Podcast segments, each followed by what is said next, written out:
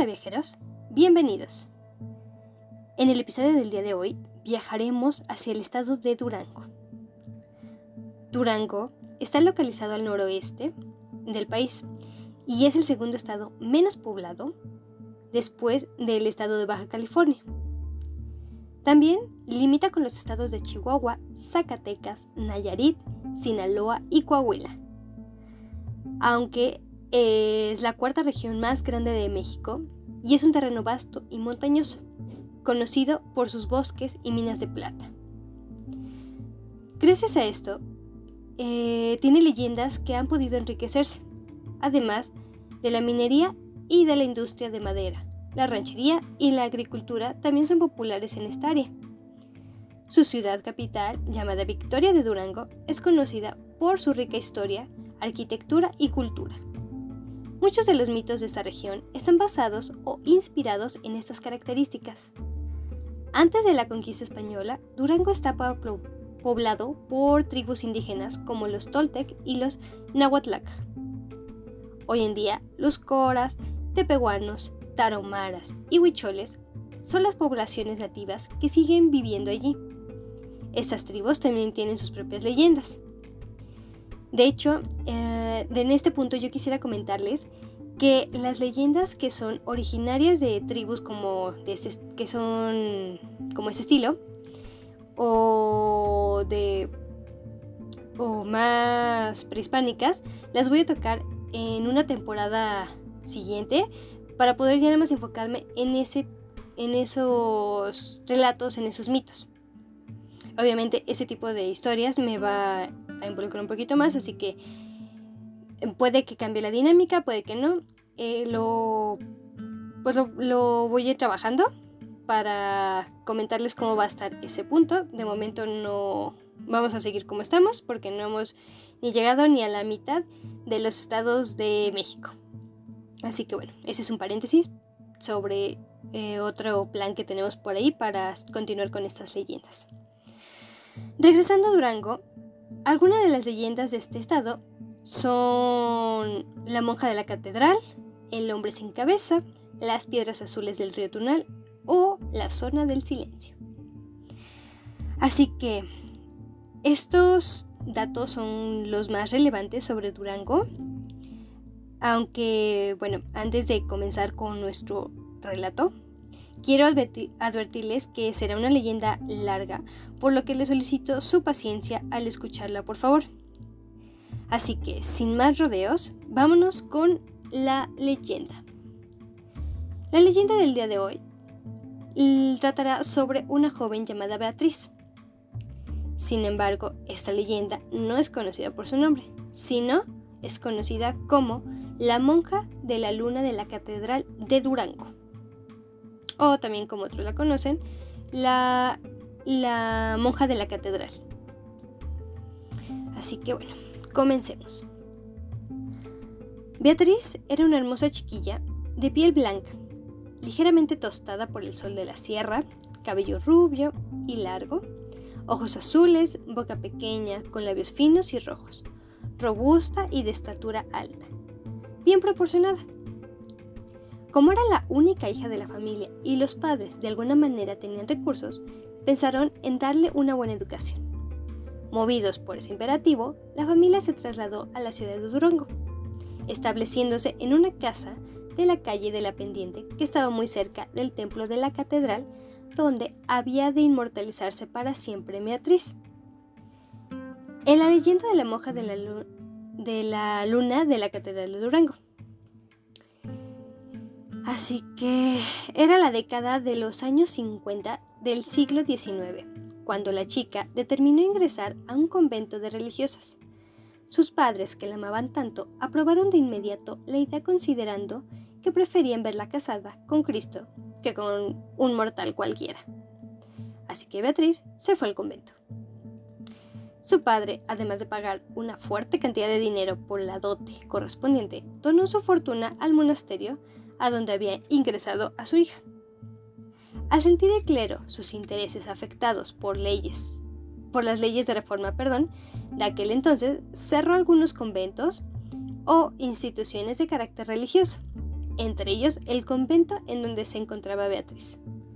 La monja regresó a su casa encontrándose con la desagradable sorpresa de que su madre había muerto y su padre se encontraba muy enfermo. El viejo murió y Beatriz tuvo que hipotecar la casa para enterrarlo, poniendo en riesgo su único patrimonio donde podría vivir mientras abría el convento, quedando envuelta en terrible soledad, protegida por su fe y sostenida con la esperanza de volver pronto a su vida monacal. Mientras la vida de esta mujer se deslizaba en una perezosa rutina, las tropas francesas del imperio, comandadas por el general El el entran en Durango sin resistencia, siendo objeto de caluroso recibimiento por la burguesía y el clero. Se recibió a los franceses con la lluvia de las flores. Los intelectuales les compusieron versos, el comercio les ofrecía banquetes, el clero misas y teteum. Y la sociedad aristocrática les brindó su casa a los jefes oficiales imperialistas. Obviamente todos estos extranjeros, quienes en su mayoría eran jóvenes y apuestos. Y sin mencionar que también estos traían monedas de oro en todos sus bolsillos, en paquetes, en, equipajes, en todos lados, sustraídas de la antigua hacienda mexicana. Estos cortejaban a las damas duranguenses. Ellas, en correspondencia, se dejaban querer. Así sucedió que una noche oscura y lluviosa del mes de agosto de 1866 se encontraba en la calle un joven mexicano que trataba de entrevistarse con su novia y un joven oficial francés de nombre Fernando, que intentaba cortejar a la misma dama. No hubo diálogo entre ellos, el duranguense, puñal en mano, se lanzó contra el intruso, le asestó dos o tres puñaladas. Fernando, al sentirse herido, huyó. El mexicano, en su afán de aniquilarlo, trató de darle alcance. Tropezó y cayó al piso. El escurridizo militar dio vuelta a la esquina y avanzó en su huida. Consciente el extranjero de que si lo alcanzaba su rival, no lo dejaba vivo. Tocó en la primera puerta que se encontró. Y adivinen de qué casa era aquella puerta. En efecto, era la casa de Beatriz. La muchacha, al oír los golpes tan fuertes y desesperados, intuyó que su auxilio era de vida o muerte. Abre la puerta, el francés malherido entró y cayó sangrante y desmayado en el suelo del zaguán.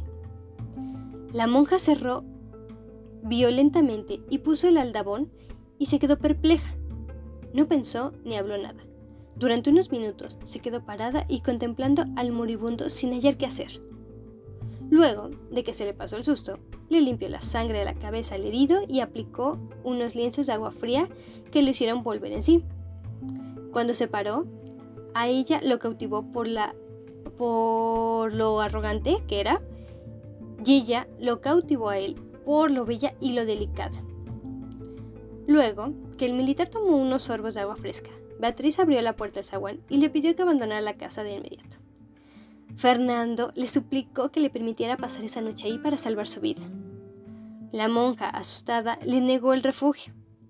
Pero el francés, ante la alternativa de la vida y muerte, cerró la puerta con brusquedad y sacando un espadín que no pudo utilizar en el encuentro fatal, se lo puso en el pecho diciéndole, si haces escándalo, te mato. La monja prefirió callar y esperar el resultado de las cosas. Después de un buen rato de silencio entre los dos, él le platicó todo y le imploró su ayuda.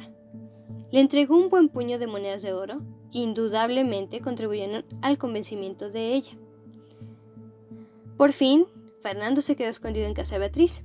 Ella lo curó y lo atendió con esmero. Los dos eran jóvenes, más o menos de la misma edad, bien parecidos. Se enamoraron profundamente uno del otro. Y sintiendo Beatriz que había encontrado al hombre de su vida, se le entregó en cuerpo y alma. Los dos vivieron momentos de excelsa felicidad, de esos que son escasos en el vivir de los seres humanos, pero que cuando se presentan deben vivirse con plenitud. Las cosas cambiaron. Napoleón III ordenó el retiro de las fuerzas francesas del suelo mexicano. Sin saberlo, Fernando, el ejército francés, abandonó la ciudad de Durango y se perdón, se aprestaba el ejército liberal a la ocupación de la plaza. Al conocer esto, el militar del relato intuyó que sus días estaban contados. Advirtió que no podía estar oculto toda la vida. Tardo o temprano sería descubierto y termina en el paredón. Era urgente salir de Durango. Tenía que dejar a Beatriz. Se revistió de valor y dio a conocer la decisión a su amada. Beatriz, al recibir la noticia, se resistió en un principio. Él la convenció ofreciéndole volver pronto, tan, pronto como las cosas cambiaran. Así que se fueron, ya no había franceses en la ciudad de Durango, solo Fernando porque estaba escondido, evidentemente. La monja le consiguió un caballo ensillado, le prestó bastimento y una noche del mes de noviembre de 1866, el oficial francés salió sigilosamente de la ciudad. Beatriz lo encaminó hasta la salida donde terminaba el barrio de Analco.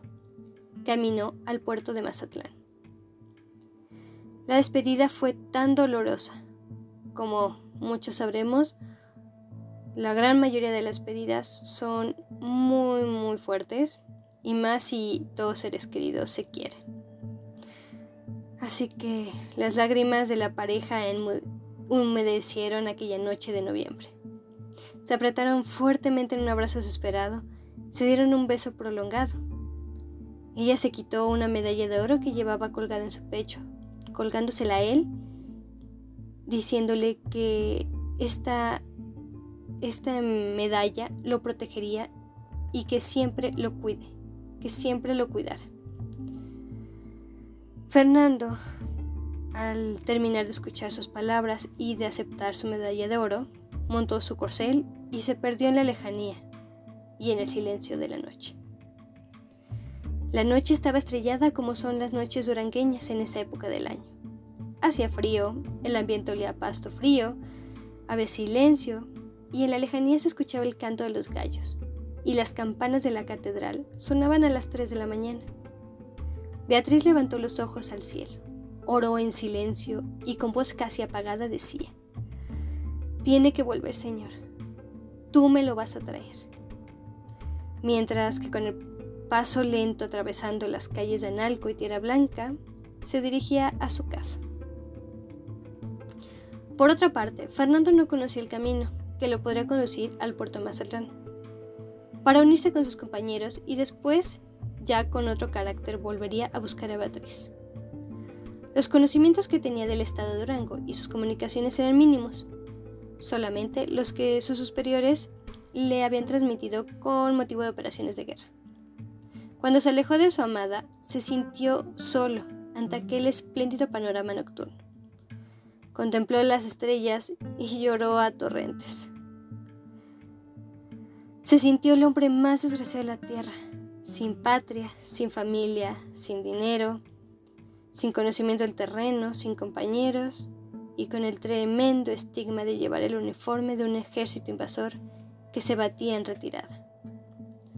Sintió que su vida estaba contada en horas y se arrepintió terriblemente de no haberse quedado con Beatriz, a vivir en un encierro sin límites. Hasta ese momento se puso a considerar los riesgos que consideraba aquel viaje, que, comparados con los riesgos que le traía vivir al lado de su amada, optó por su regreso. Miró al horizonte y el crepúsculo rosado del amanecer anunciaba el advenimiento de, un nuevo día. La fuerza del amor había triunfado. Pensó en el gozo que le iba a dar ver a Beatriz en esa misma mañana. Así torció la rienda de su caballo para emprender el camino de regreso. En el preciso momento que la avanzada de una guerrilla juarista que tenía su cuartel en la vieja hacienda de Tap Tapias, muy cerca de la capital de la entidad, le marcaba el quien vive. Fernando, al conocer de los rigores de la guerra y sabedor de la política del presidente Juárez, ni siquiera pensó su decisión. le prendió las espuelas al caballo, le dio un cuartazo con energía y salió disparado como un rayo por donde había venido. No avanzó mucho, una descarga de fusilería rompió el silencio de aquella madrugada y el cuerpo de Fernando rodó sin vida por el suelo. El caballo se fue con todo y silla y uno de los guerrilleros lo alcanzó en su veloz carrera con su reata del azar, le echó en un cuello. Enredó la cabeza de la silla y lo detuvo, trayéndolo ante el jefe de la guerrilla. Después de revisarlo todo y registrar los bolsillos del muerto, tratando de encontrar algún mensaje secreto, no encontraron identificación alguna. En un morral de cuero solo había un guaje con agua, unas gordas que en su interior contenían frijoles molidos enchilados, un poco de pinole y unos panecillos de harina de trigo. Estaban envueltos en una servilleta bordada con hilaza de colores, adornada con un deshilado y unas puntas de tejido a mano. Aquel soldado no traía nada de importancia, ni siquiera un fusil. Solo colgaba de su pecho una medalla de oro con la imagen de la Purísima Concepción y un nombre grabado por el dorso que decía Beatriz. Atravesaron el cuerpo de aquel hombre sobre la silla del caballo en que venía montado y se lo llevaron estirando hasta la hacienda. Extendieron el difunto sobre el piso del portal de la casa grande donde vivía don Antonio, el jefe de la guerrilla. El sol salía en las colinas de enfrente. Un viento helado soplaba al norte. La noticia de la muerte se extendió como reguero de pólvora.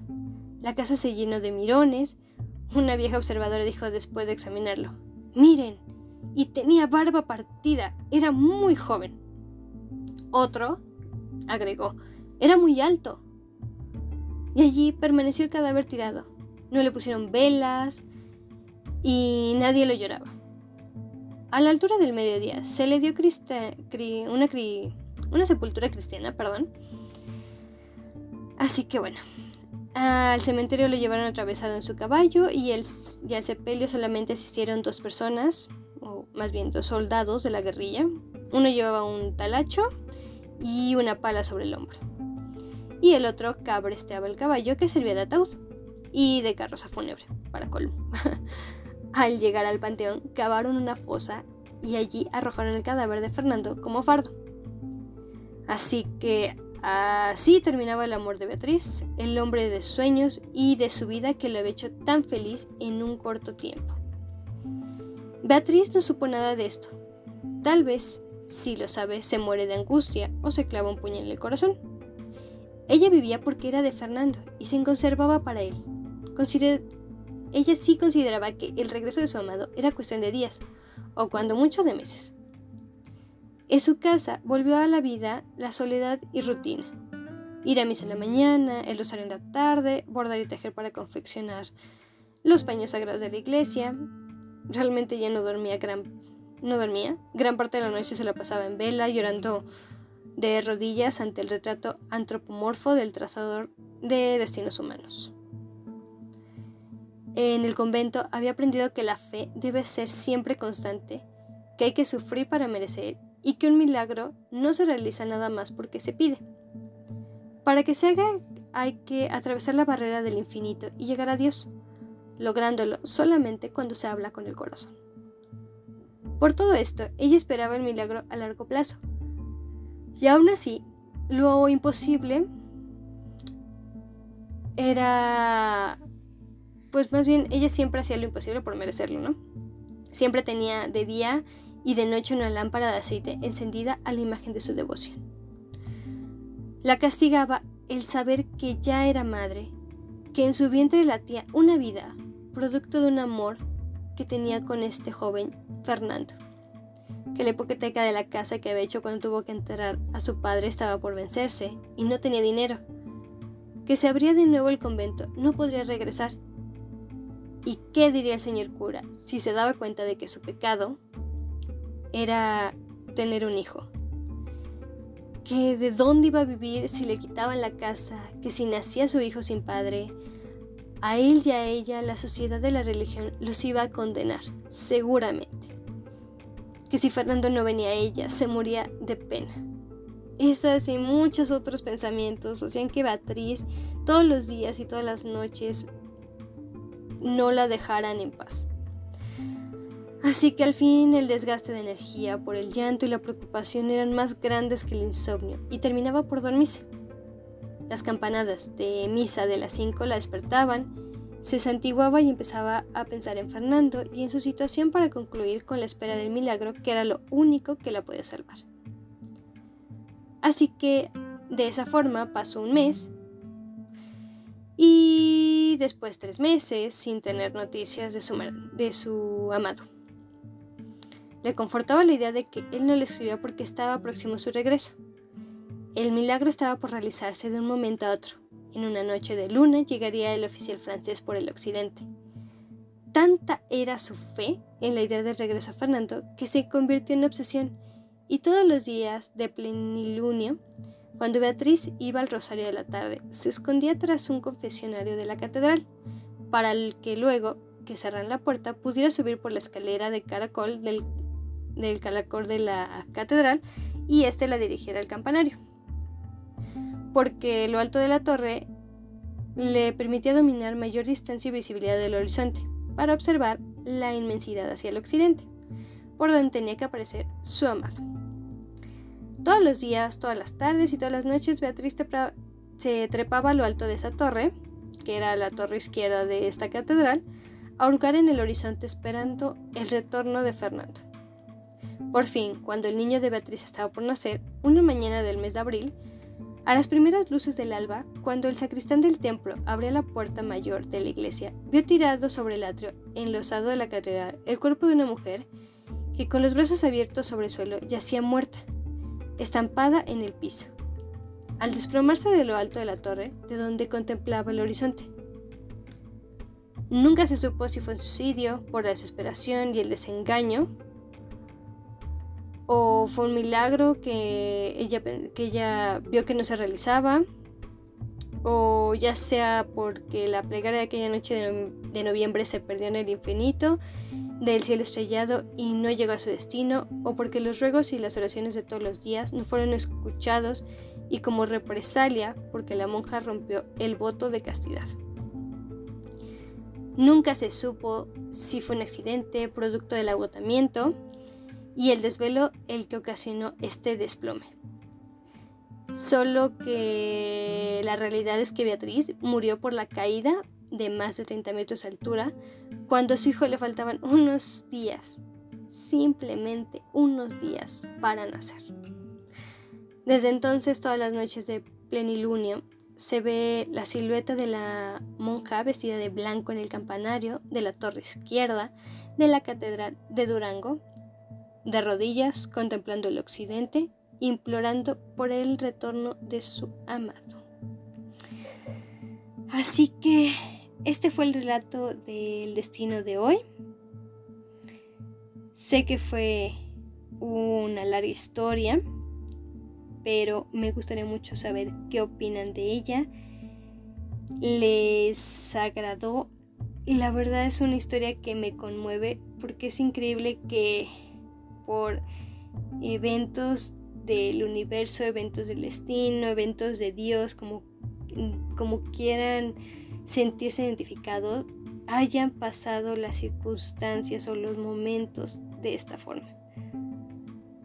Pusieron a estas dos personas en un momento increíble y se destrozó o se o se vio irrumpido por este por esta horrible situación. Es increíble que al no conocer el paradero de la persona, tú te quedaste, te obsesionaste hasta tal punto de, de no dar a luz a tu hijo que podría ser tu única esperanza. Y le diste vueltas y vueltas y vueltas y es increíble esa obsesión. Esa angustia es, es inimaginable. Es una historia trágica, es una historia triste, es una historia de amor que de verdad te desgarra bastante, creo yo. No sé cómo se sentirán ustedes con esta historia. Pero bueno, para no hacer el episodio ya más largo de lo que es, por hoy es todo. Yo les, ya saben que yo soy muy agradecida si me comentan qué les pareció, me dan sus opiniones, me dan, me comparten todo lo que quieran compartirme y también si, mm, si me apoyan a compartir estos episodios para que más gente nos conozca, para que más gente pueda escuchar estos relatos, estas historias.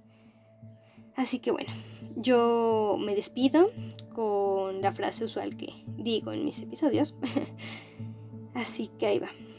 No hay casualidades ni coincidencias, simplemente existe lo inevitable. Soy Ele y nos estaremos escuchando en el próximo destino. Bye.